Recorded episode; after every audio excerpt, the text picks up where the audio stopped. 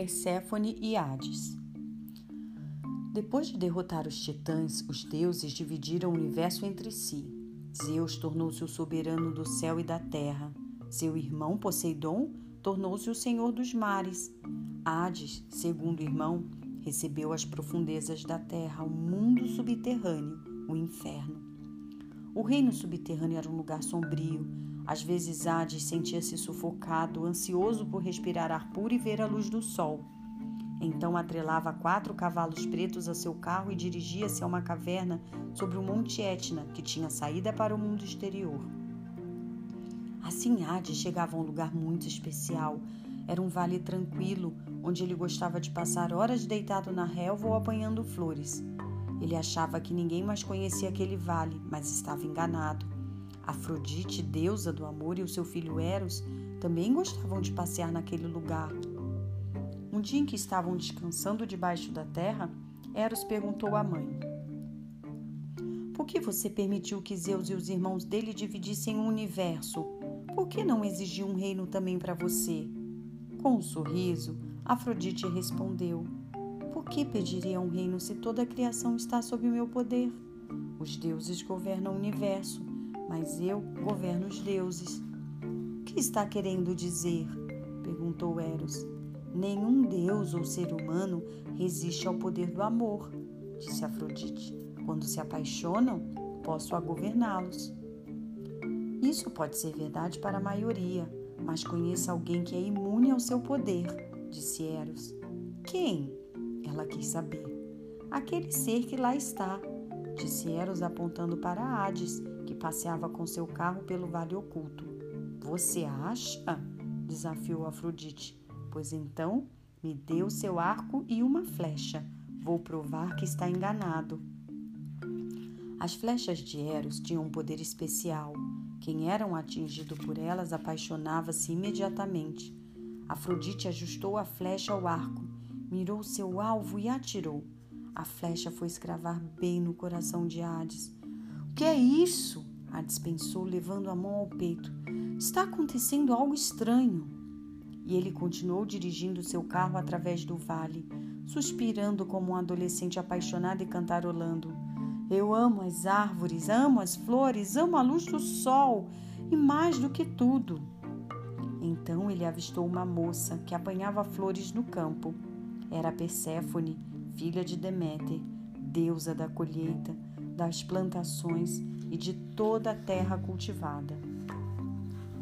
Amo você, Hades gritou, avançando com seu carro na direção da moça.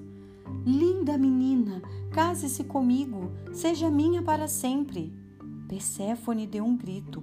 O senhor do inferno era aterrador, ainda mais com aquela expressão de cobiça estampada no rosto. Perséfone agarrou o cesto de flores e saiu correndo. Hades foi atrás dela. Não fuja de mim, deixe-me ver de perto seu rostinho tão lindo.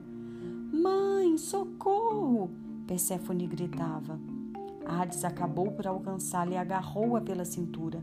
Uma fenda do chão se alargou e ele fez os cavalos entrarem por ela. O chão voltou a se fechar e tudo o que restou foi uma pequena rachadura, um cesto vazio e algumas flores desfeitas espalhadas sobre a relva. Deméter começou a se preocupar com a demora da filha. Quase enlouqueceu de aflição ao constatar que ela havia desaparecido. Passou a procurá-la por toda parte, dia e noite, com a ajuda do sol, da lua e das estrelas, mas não encontrava nem sinal de Perséfone. Em sua busca, Deméter acabou chegando à ilha da Sicília. Lá, a deusa viu uma longa faixa enredada num arbusto. Era o cinto de linho que ela havia tecido para a filha.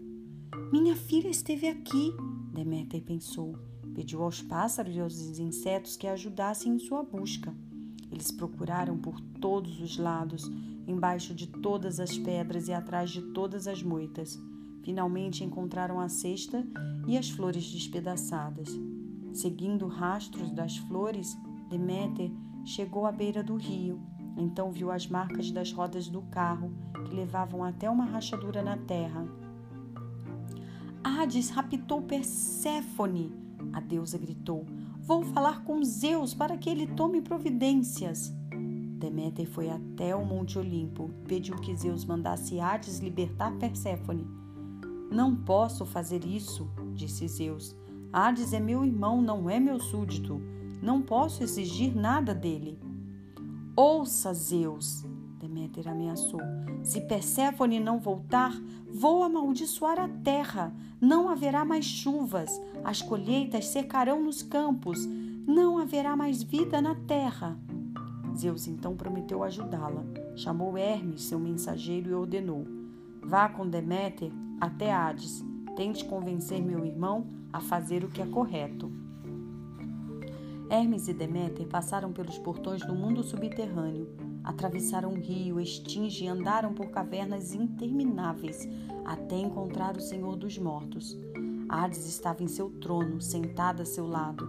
Perséfone trazia uma coroa de ouro na cabeça. Deméter abriu os braços e gritou: Perséfone, minha filha, vim libertá-la deste reino de sombras. Mãe! exclamou Perséfone, estou feliz em vê-la. O encontro com a filha não foi como Deméter imaginara. Esperava encontrá-la assustada e cheia de medo. No entanto, Perséfone estava feliz.